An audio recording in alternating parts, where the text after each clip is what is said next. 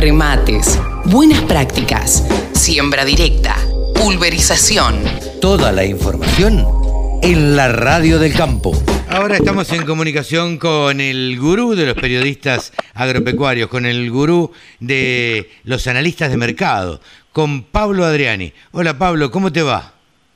¿Qué tal Carlos? ¿Cómo andás? Muy buenos días a vos y a toda la audiencia de la radio del campo que sábado a sábado nos sigue permanentemente. Mira, es el último programa del año.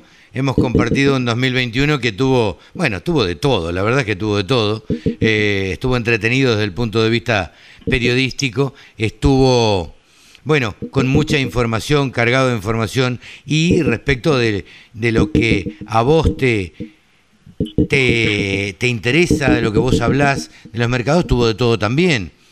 Eh, como es el último programa del año, el próximo es Navidad, el otro es Año Nuevo, eh, probablemente tengamos algunos resúmenes de notas que, que hicimos a lo largo del año, eh, pero quería charlar con vos en este 18 de diciembre.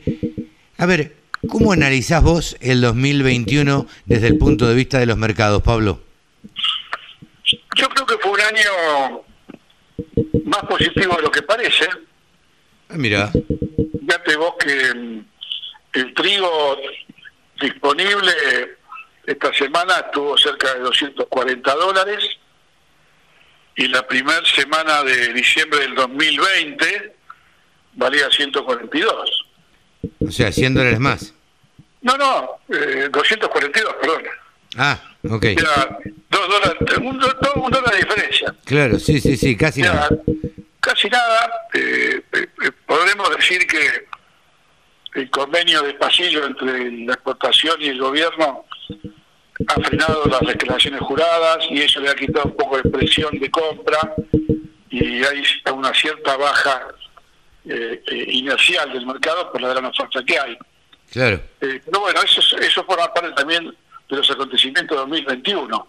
Una pseudo intervención del mercado de trigo, así como también hubo una pseudo intervención del mercado del maíz. En el caso del maíz, está cerrando el año con un disponible muy fuerte, 220 dólares. Ahí estamos bastante bastante cerca de las cotizaciones del año pasado, que estuvieron en 230, 235 o sea que estamos 10, 15 dólares abajo, pero no es malo, no es malo. La única advertencia que hay que decirle a los productores en el último programa del año es que el precio del maíz disponible no tiene nada que ver con el precio del maíz nuevo. Y ahí sí entramos en un escenario de una baja considerable del mercado, un maíz nuevo a 200 dólares, eh, abril 2022, con un maíz que llegó el año pasado, por decirlo el año pasado, perdón, que llegó en marzo, abril de este año, porque también nos llegó a fin de año, ¿no? Claro. A, a 250 dólares. O sea que ahí está lejos el tema, pero no quiere decir que el mercado pueda repetir los 250 dólares. El tips que yo tengo para el 2022 es que si Estados Unidos recompone superficie de maíz americano, eh, la campaña que viene vamos a tener un escenario bajista para maíz Ajá. segundo, segundo semestre del 22.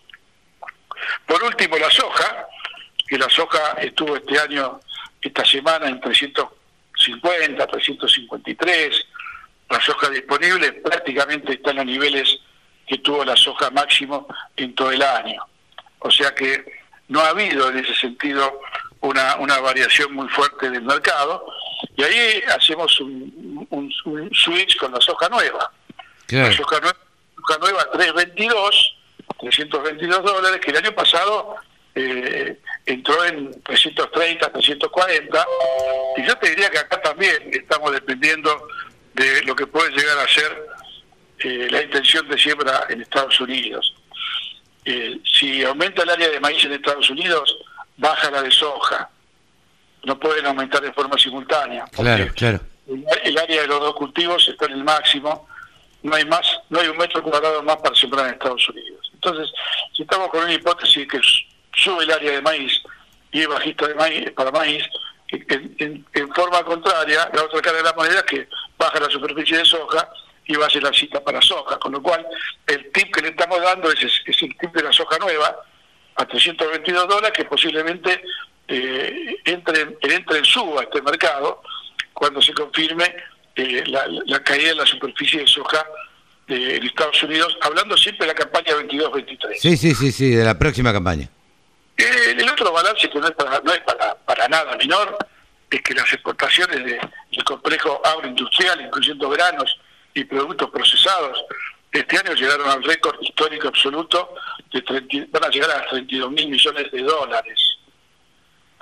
32 mil millones de dólares son 12 mil millones de dólares más que el año pasado. O sea, una, una, una, una cifra que vos con ese ingreso de divisas te preguntás, ¿y cómo puede ser que el Banco Central se haya quedado sin reservas?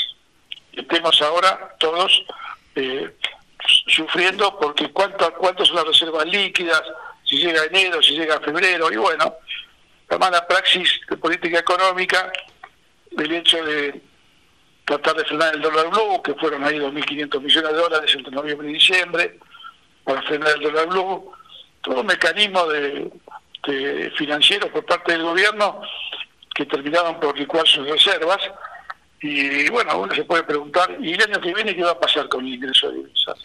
Sí, claro. Pero, además, perdóname, Pablo, un segundo. Yo, además de hacerme esa pregunta que vos te haces, ¿cómo, cómo, ¿por qué las reservas tan bajas? Eh, digo, ¿cómo llegamos a esto? Con todo lo que aportó el campo. Bueno, ahí está, ahí, ahí están los planes sociales. Claro. Ahí están los 150 mil millones de pesos que el gobierno tiró en noviembre. Ahí está el gasto público. Ahí están las tarifas congeladas. O sea, y fíjate vos que el gobierno eh, congela tarifas, eh, pero por otro lado, la presión impositiva sobre los sectores medios y sobre las, pymes es cada vez mayor. El, el, solo hecho de no ajustar los balances por inflación es una parva de plata, ¿entendés? Entonces, sí, claro, claro. Creo que forma parte de la mala praxis del gobierno eh, y que espero que en el 2022 eh, corrijan parte de esa de, todo ese desfasaje que hay, esa, esa falta de articulación de la economía con la realidad.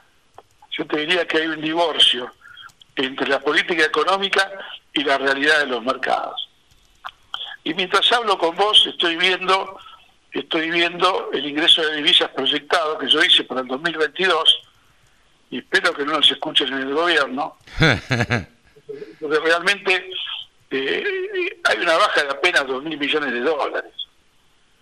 O sea que el gobierno se puede llegar, sí, el gobierno se puede asegurar el ingreso de divisas que este año fue de 32 mil millones de dólares en los principales complejos granos de la girosa, ¿no? Sí, sí el que viene puede llegar a ser 30.000.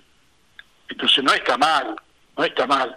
Ahora bien, el año termina también con un gobierno que eh, le, da la derecha a los reclamos de las retenciones en las economías regionales, cosa que nosotros veníamos diciendo permanentemente en nuestra columna. Están, están aplicando retenciones a la chía, al cártamo, a la reja violeta, que significa para el gobierno 25 millones de dólares de ingresos por retenciones.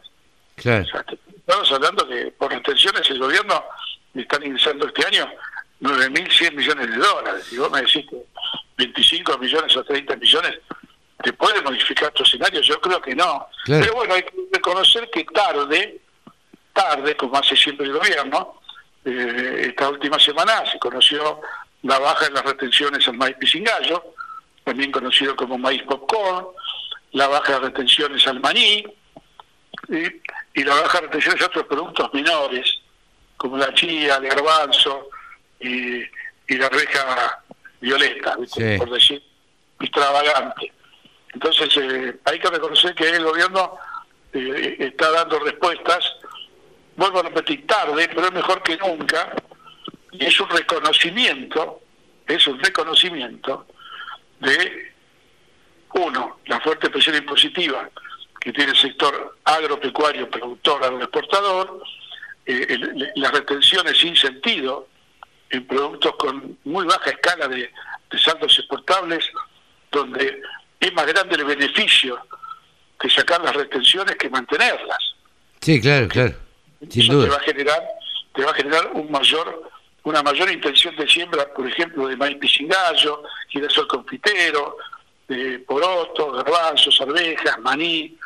Eh, son números que, en, estos, en estos productos que valen mucha plata, y donde no te olvides que los fletes por contenedores tuvieron este año una suba que cuatriplicó y quintuplicó los valores. Eh, estaba dando el caso que el flete era más caro que el valor de la mercadería. sí, sí, sí. Este tipo de medidas son, digamos, eh, lógicas, razonables, y si querés que te diga una cosa, para dejar la retención del 7 al 3% y del 4 al 2, ponlas todas en cero. claro, pero...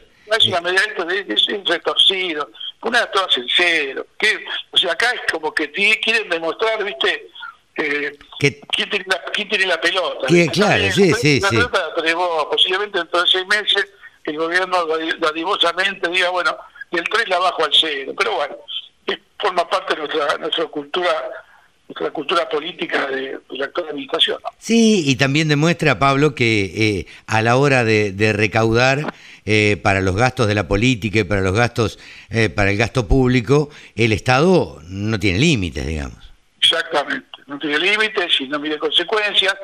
Ahora te digo una cosa, lo que yo estoy visualizando para el año que viene, que es una baja en el precio del maíz a nivel mundial, una eventual recuperación en la soja, pero también hay que tener en cuenta que los márgenes de los cultivos, con el aumento de los fertilizantes, con el aumento de los insumos, con el aumento de los fletes, vos tenés que tener en cuenta que cada vez que aumenta la nafta, la nafta te hace una corrida a toda la, la, estructura comercial, a toda la cadena comercial. Y te aumenta todo, el costo de la cosecha, el flete, el costo de la siembra. Entonces yo creo que una reducción gradual de las retenciones en un periodo de cinco años le haría muy bien al país y, y, aunque parezca mentira, el gobierno podría recaudar más plata por ingreso de divisas y por y por impuestos indirectos eh, o directos y aplica la producción. Sí, sí, sí. ¿Cómo, ¿Cómo vislumbrás el 2022, Pablo? Yo creo que mm, es una respuesta difícil, eh, no porque le esquive el culo a la jeringa. No, no, no, no, no, no, pero digo, ¿mejor o peor? No, yo, yo tengo que diferenciar acá el sector agropecuario del resto de la economía. El sector agropecuario está dentro de una, una campana de cristal, todo lo que tiene que ver con los alimentos, los commodities, eh, los productos procesados, tienen un, una demanda eh, muy fuerte. El otro día que Argentina forma parte del, grupo de los cinco principales países exportadores del mundo de alimentos. Cinco. Sí, sí, sí, sí. 145 países que conforman el globo terráqueo, cinco solamente son los que tienen el 90% de las exportaciones alimenticias. Y uno de esos cinco es Argentina. Entonces, en ese sentido, te diría que el futuro es provisorio. Eh, hay algunas sombras en el plano internacional, por el tema que estamos viendo de la, inflación no solamente en, Estados Unidos, sino en el resto del mundo. Hay un rebrote inflacionario muy fuerte que va a afectar el 2022. Eso va a hacer que el dólar se fortalezca, que las tasas suban, y muchas veces cuando el dólar se fortalece y las tasas suben, eh, los commodities bajan. Pero ahí, te va a hacer una aclaración muy personal. Yo creo que los commodities van a reaccionar en forma selectiva, de acuerdo a cómo, a cómo, eh, cómo operen los reales factores de oferta y demanda. O sea, ¿qué quiero decir? Que el, el, el simplismo de dólar fuerte, suba de tasas y mm, y falta de liquidez en el mundo e inflación, no es, no es, no, asegura que vos tengas todos los commodities en baja. Vas a tener commodities que, por otros motivos de oferta y demanda muy regionales y locales, van a subir más que bajar. Entonces, fíjate que va a ser un, yo creo que va a ser un año muy, pero muy interesante para los análisis y para ir evaluando todas las variables mundiales. Y por otro lado tenés la situación en Argentina. O sea, mientras el gobierno no acuerde con el fondo, eh, hay muchas variables que están sin definir. Sí, claro. Eh, ahora, es de esperar que, sea, que se llegue a un acuerdo con el fondo. Sí, lo que sucede es que eh, a diciembre no llega. No, no, no, no, no, no, seguro. Diciembre ya no llegan con el acuerdo a diciembre. Eh, creo que van a tirar más, no sé si con suerte enero, febrero, habrá que ver. Pero si a diciembre no llega, lo único que lo único que tengo yo como seguro es que la incertidumbre actual son los, los, los, los números que estamos viendo un tipo de cambio que el gobierno ha decidido ajustar por arriba de la inflación, es una buena noticia para el sector productor exportador, es una buena noticia para eh, los, tenedores de soja, maíz, trigo. Ahora, esa mejora del tipo de cambio, comparado con la inflación, veces puede ser eh, más que compensada negativamente por alguna baja en los mercados. Ahí hay que empezar a jugar con las distintas variables que van a impactar en cada producto. Pero lo concreto es que con esta incertidumbre no hay regla de juego, porque todos los factores que hacen a la, composición de, la microeconomía, eh, política cambiaria, política de subsidios, política de aranceles, política de retenciones, política de gasto público, eh, política cambiaria y monetaria, sin definir, es como que te tiraron adentro de un túnel, ¿viste? con la luz apagada. Sí, sí, sí. Entonces eh, tenés que simplemente eh, posicionarte con lo que tenés. Fíjate que hoy en día la única oferta considerable que hay en el mercado es el trigo. ¿Por qué? Tipo, ya está cosechado el 60% y está ingresando la oferta de trigo porque el productor ahí no especula con el dólar, la política cambiaria o el acuerdo con el fondo. ¿Por qué? Porque tiene que pagar compromisos de diciembre, la cosecha, el aguinaldo, los gastos de fin de año de las empresas, ¿me entendés? Entonces ahí tenés una situación donde el trigo eh, se, pone afuera pero la incertidumbre, se corre, se corre un costado y sigue los fundamentales del mercado. Pero el resto de los productos, como puede ser girasol, soja y maíz, eh, están empezando a, a bajar los niveles de oferta porque ahí sí, ahí sí el principal factor que estalla eh, eh, en, la decisión de los productores es el incertidumbre. Entonces nadie quiere vender nada porque no sabe qué va a pasar con el tipo de cambio, por ejemplo. Claro. El factor más simplista para el productor es qué va a pasar con el dólar. Sí, sí, sí. Sí, sí, y el gobierno no tiene definido nada, ¿no? No, seguro, seguro. Excelente resumen, Pablo. La verdad que, como siempre, clarísimo. Eh, nada, te deseo lo mejor para las, las fiestas, que arranques el 2022 de la mejor manera y bueno, obviamente nos estaremos viendo en el 2022. Totalmente, totalmente. Muy feliz Navidad para todos los oyentes, para vos y toda tu familia y amigos y todos nuestros amigos y colegas que nos escuchan. Un muy buen año para todos y siempre como el productor agropecuario, cuando el productor agropecuario clava el arado y siembra una, y mete una semilla bajo tierra, está sembrando esperanza. Pero claro que sí. Tenemos el año con esa frase, sigamos sembrando esperanza y que el clima nos ayude. Que el clima ayude, que, que, que no tengamos ni tanta sequía, ni tantas lluvias, ni, ni, ni, ni, excesos. Eh, y por otra parte, yo me quedo con la frase que siempre dice mi amigo Pablo Adriani, a los señores productores, tengan en cuenta que los árboles no crecen hasta el cielo. O sea que aprovechar precios y bueno, y a tratar de, de campearla lo mejor posible. Pablo, que tengas un muy buen 2022. Un corte abrazo para todos y lo mismo para vos y toda la audiencia. Buen 2022. Pablo Adriani pasó aquí en los micrófonos de la Radio del Campo. Todas las voces, todas las opiniones. La radiodelcampo.com